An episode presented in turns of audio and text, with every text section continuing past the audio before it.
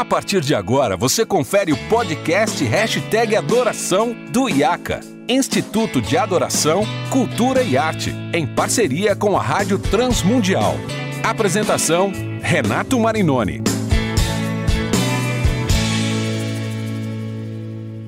Olá, seja muito bem-vindo a mais um episódio do Hashtag Adoração, episódio número 74. Eu sou Renato Marinoni, você já sabe, esse é o episódio produzido pelo IAC, Instituto de Adoração, Cultura e Arte, e pela Rádio Transmundial. Hoje nós vamos dar continuidade à nossa série sobre o ranking dos 10 maiores álbuns internacionais de louvor e adoração da história da música cristã contemporânea.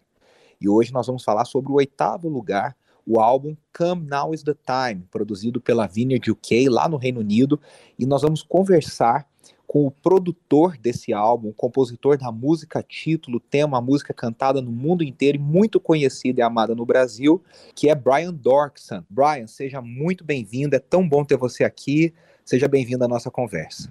Obrigado, bom estar aqui. E também recebendo meu querido amigo, uh, ele que é um apaixonado por treinamento de equipes de louvor, ele que é líder de louvor, compositor, e esteve envolvido com o início da Vineyard aqui no Brasil, trabalhou com a Jocum muitos anos, missionário, hoje mora lá em Portugal com a sua família como missionário. Eu quero também receber mais uma vez aqui meu amigo Beto Tavares. Beto, seja muito bem-vindo, e aí já passo para você fazer a primeira pergunta, para também apresentar o Brian para os no nossos ouvintes, já que você conhece tanto o Brian. É um grande privilégio entrevistar. Bom, na verdade, eu não considero nem uma entrevista, é uma conversa, né? A minha vida já foi tão abençoada ao longo dos anos através do Brian. Eu acredito que milhares de pessoas, talvez milhões de pessoas, foram abençoadas pelas suas músicas e talvez você não saiba, não conheça os rostos, as suas faces, mas você tem estado lá através da sua música, através do seu coração, da sua experiência. Então, quero começar dizendo olá para você e queria te pedir para você dizer onde você está. Claro, claro.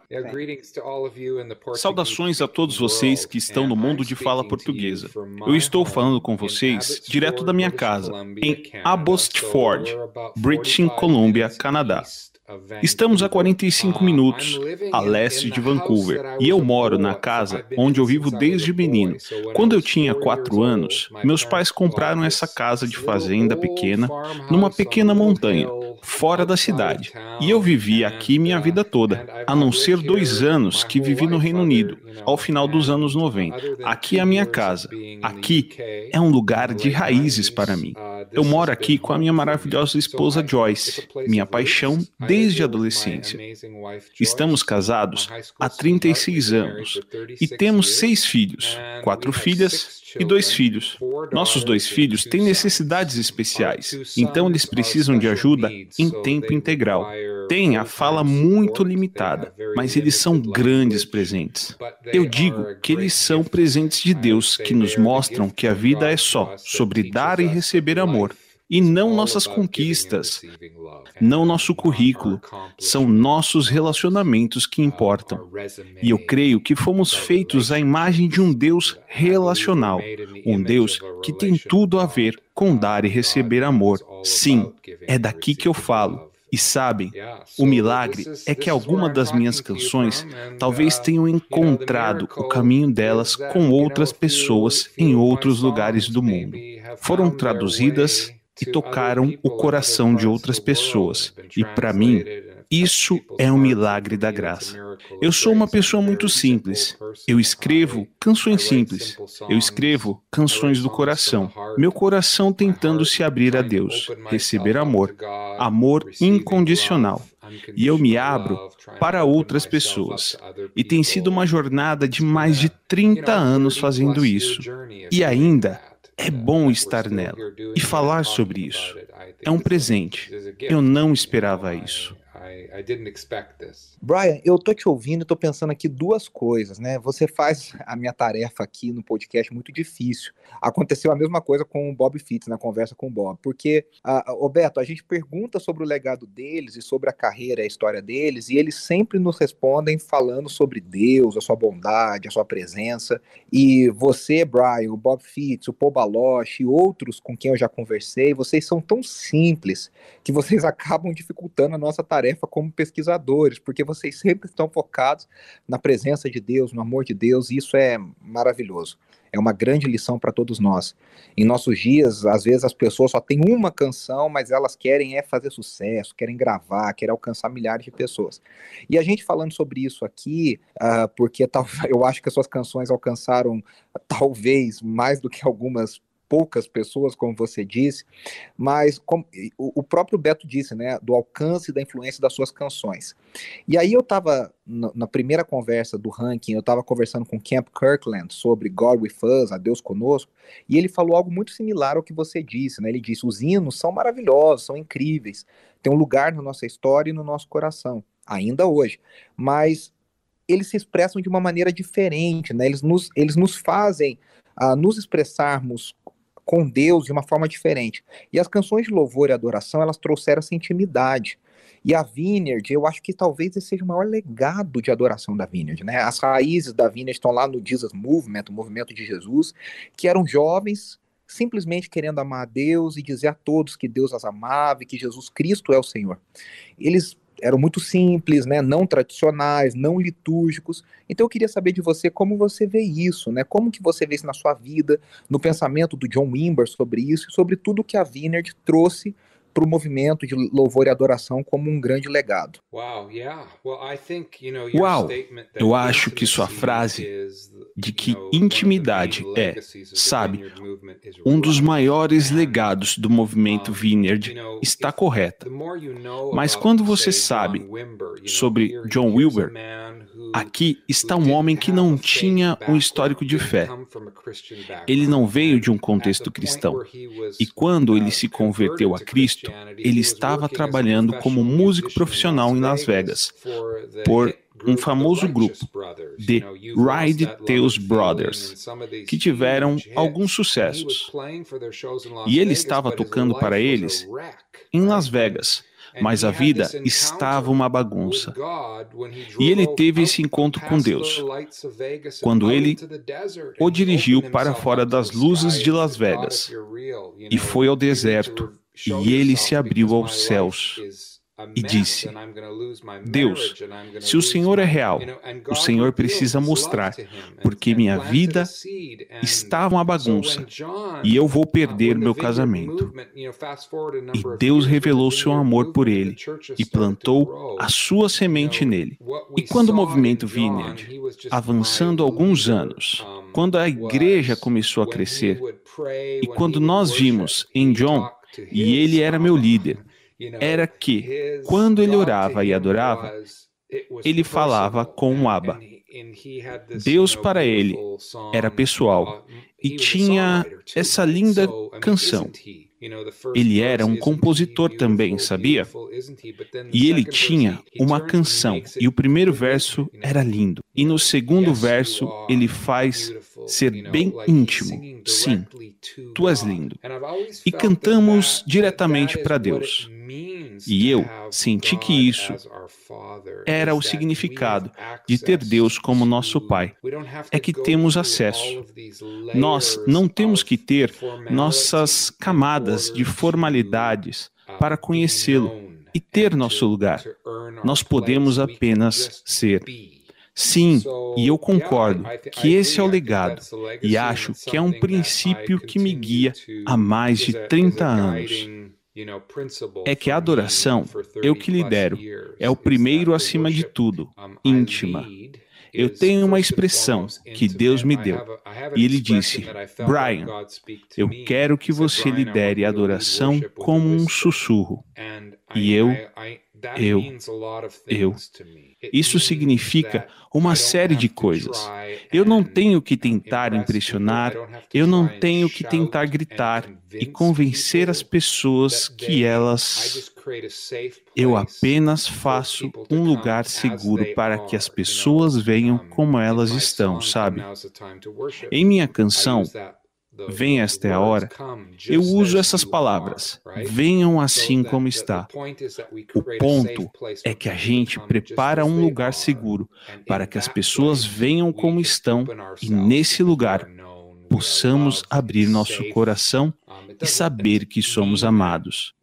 Quando eu digo seguro, não significa que Deus não está além do nosso controle, mas Ele é bom e Ele é confiável.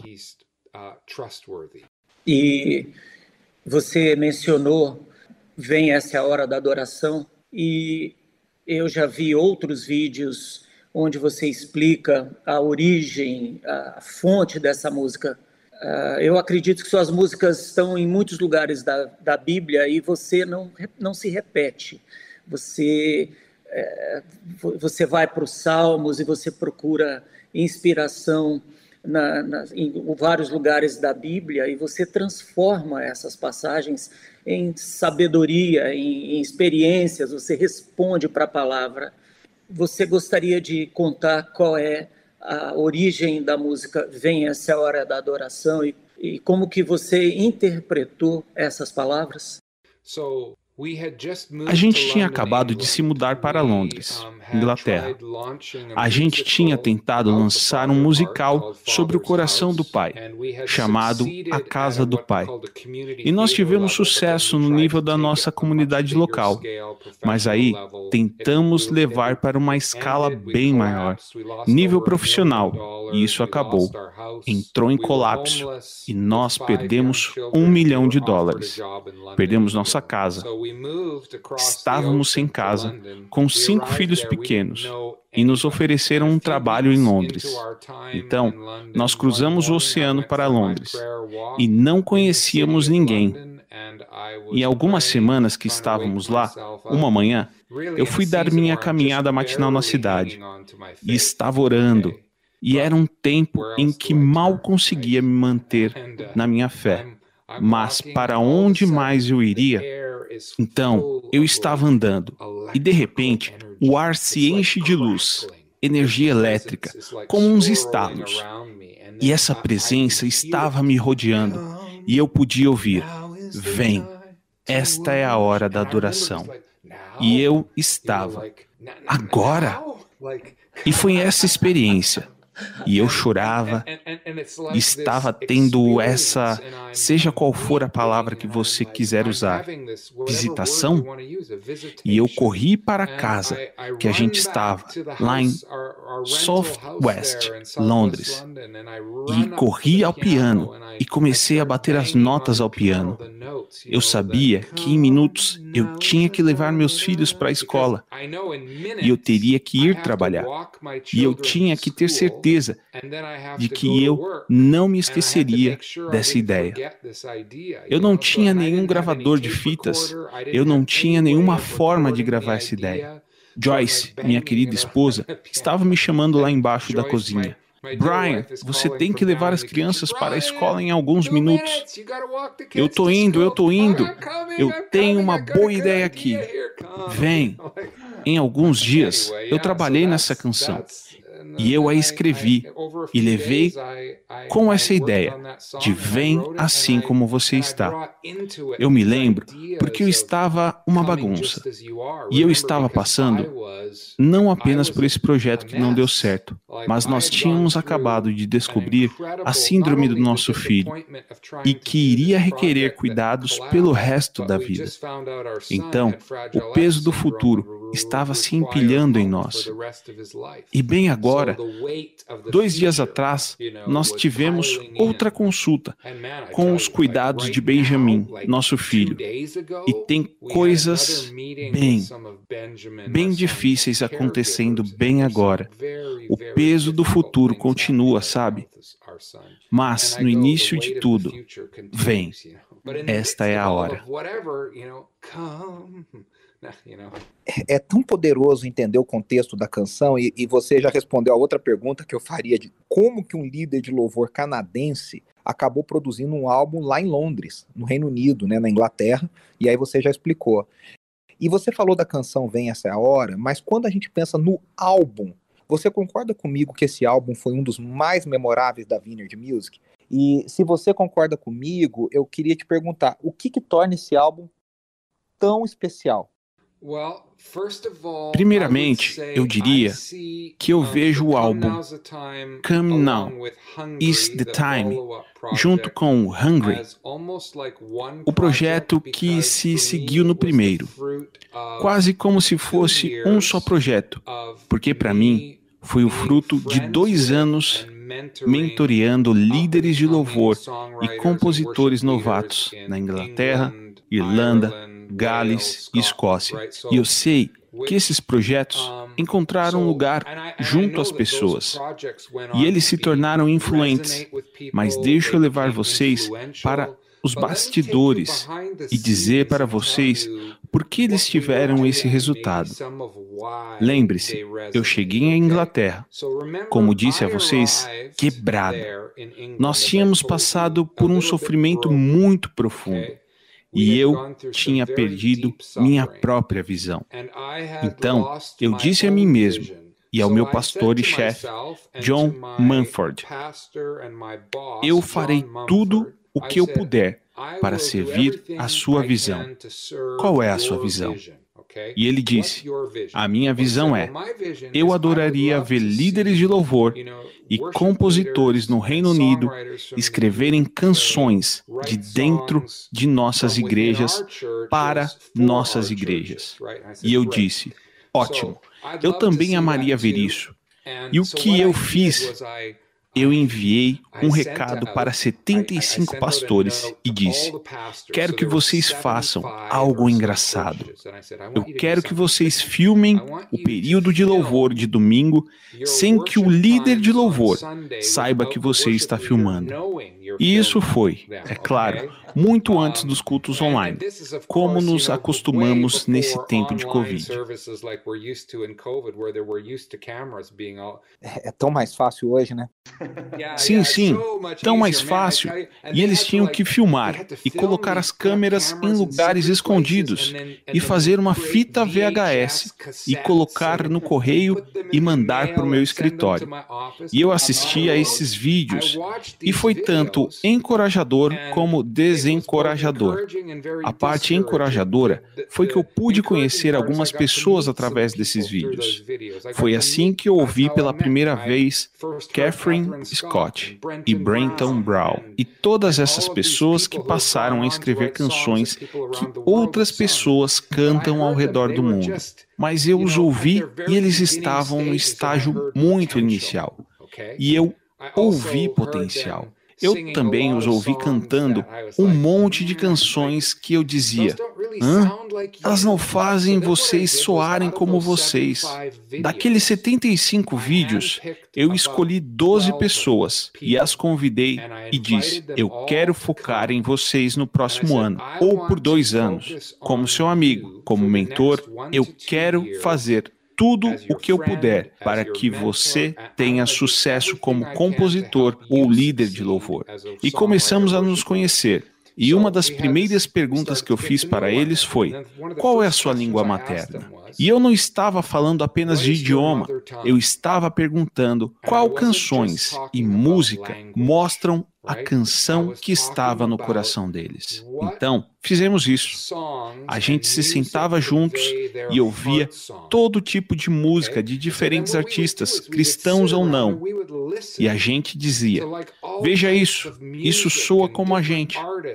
Uma das premissas que eu disse a eles foi: Eu não quero que vocês continuem a importar sua expressão da América ou da Austrália. Eu quero que vocês, aqui no Reino Unido, na Irlanda, Gales, Escócia e Inglaterra, criem sua própria expressão de adoração. que veio do solo da sua cultura e do seu coração, que soe como vocês, e que quando vocês ouçam, digam: Ei, essa é uma canção nossa. E eu disse: Eu sou canadense e eu não estou aqui para cantar a minha canção. Eu estou aqui para ajudar vocês a cantarem a canção de vocês. Qual é o som delas? A gente passou meses e meses fazendo isso. A gente se encontrava ou todo mês ou a cada três meses.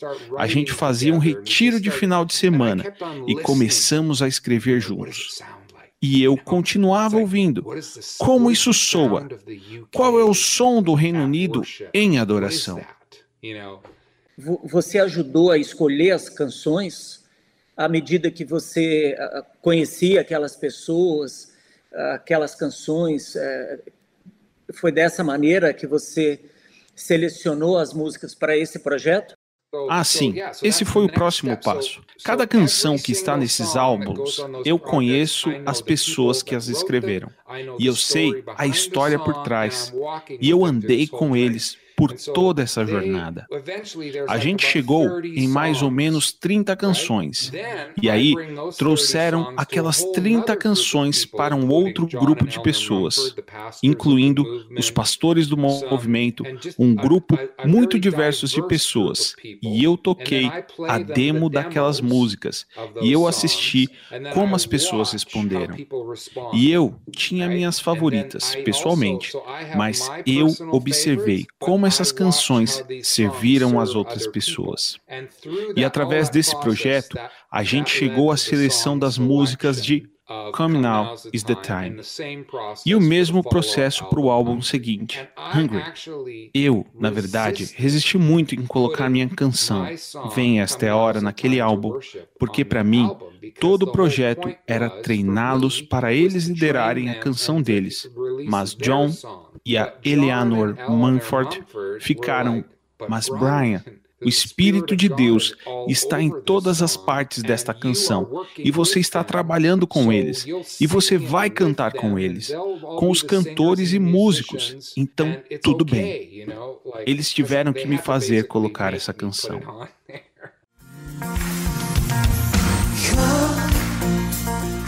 Now is the time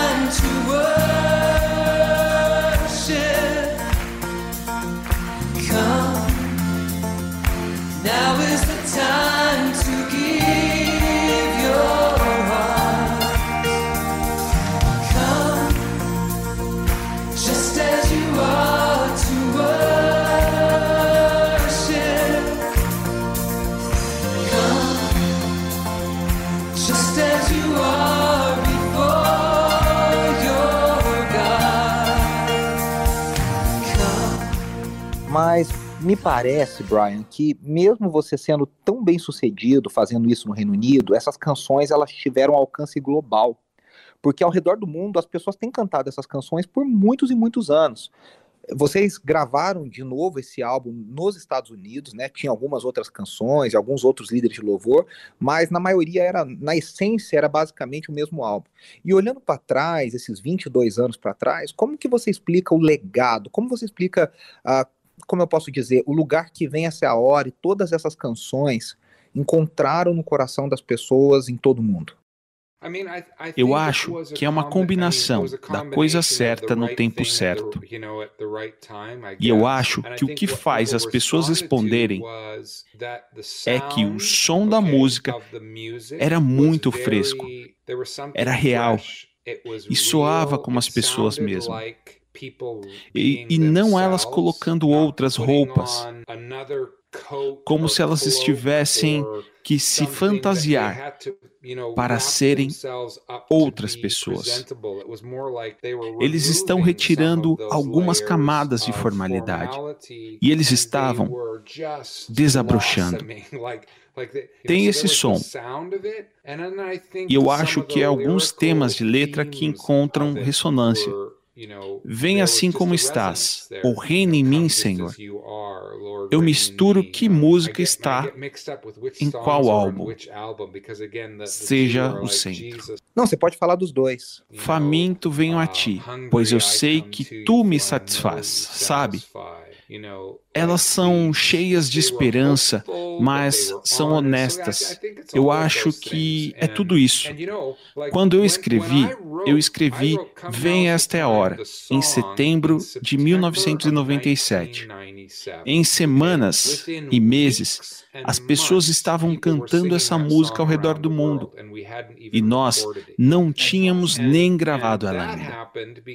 E isso aconteceu porque a igreja onde eu liderava a adoração em Southwestern London Vineyard era um lugar onde gente do mundo inteiro passava a trabalho, turismo e ouviam sobre a Vineyard, visitavam a igreja e literalmente vinham ao palco no final do culto e roubavam todas as cifras das músicas. E começamos a ouvir semanas depois: ah, sim, estão cantando isso na África do Sul, estão cantando. E também tem o fato de que éramos uma igreja onde as pessoas estavam sempre passando, numa das maiores cidades do mundo, e elas vinham visitar e tinham uma experiência que queriam levar essa experiência com elas. Eu sempre digo às pessoas: canções carregam cultura, elas carregam nosso coração e a nossa experiência. E isso pode ser para o bem ou para o mal, certo? Porque algumas vezes você pode importar uma canção e você pode importar uma cultura. E aí você percebe eventualmente. Mas isso não soa como a gente. Isso representa outra coisa além de nós. Por isso é importante escrevermos nossas próprias canções. Uau, isso é muito poderoso. E através dessa conversa, como eu disse, um dos meus objetivos, e o Beto está me ajudando tanto a fazer isso, é honrar o seu legado, é honrar o seu ministério, honrar esses mais de 30 anos desse seu coração, é, querendo ajudar as pessoas, mentorear pessoas, equipar as pessoas a adorarem a Deus melhor, ajudá-las a encontrá-las, a encontrar a, a linguagem de adoração delas. Então, aqui nós queremos te honrar, queremos louvar a Deus por sua vida, pelo seu coração, um coração tão simples e pode ter certeza que você abençoou tantas vidas aqui no Brasil e nós sabemos que isso aconteceu em todo o mundo. E esperamos ter muitas oportunidades mais para te ouvir e aprender de você nos próximos anos. Então, Brian, fica aqui o meu muito obrigado. Eu não sei se o Beto gostaria de fechar com algumas palavras. Não, eu só poderia dizer que uh, usar suas mesmas palavras. Muito obrigado pela oportunidade. Eu ganhei meu dia hoje por falar com vocês, ambos vocês. E, Brian, muito obrigado por continuar a fazer o que Deus está pedindo para fazer e tem muito mais, eu tenho certeza. Brian, muito obrigado. Foi um prazer enorme conversar com você. De nada. Nós encerramos por aqui esse episódio do Hashtag Adoração uh, sobre a, o ranking, o oitavo lugar do nosso ranking dos dez álbuns mais importantes da história de louvor e adoração na música cristã contemporânea no mundo. Lembrando que esse e todos os outros episódios do Hashtag Adoração você encontra lá em transmundial.org.br e todo o conteúdo também produzido pela Rádio Transmundial. Lembre-se de compartilhar esse link com alguém que não conhece o podcast Hashtag Adoração. Você nos ajuda a compartilhar conteúdo de qualidade. Siga o IACA lá no arroba IACA Brasil no Instagram, para você também saber de todo o conteúdo que nós produzimos. Um grande abraço e até semana que vem. Preciso ser mais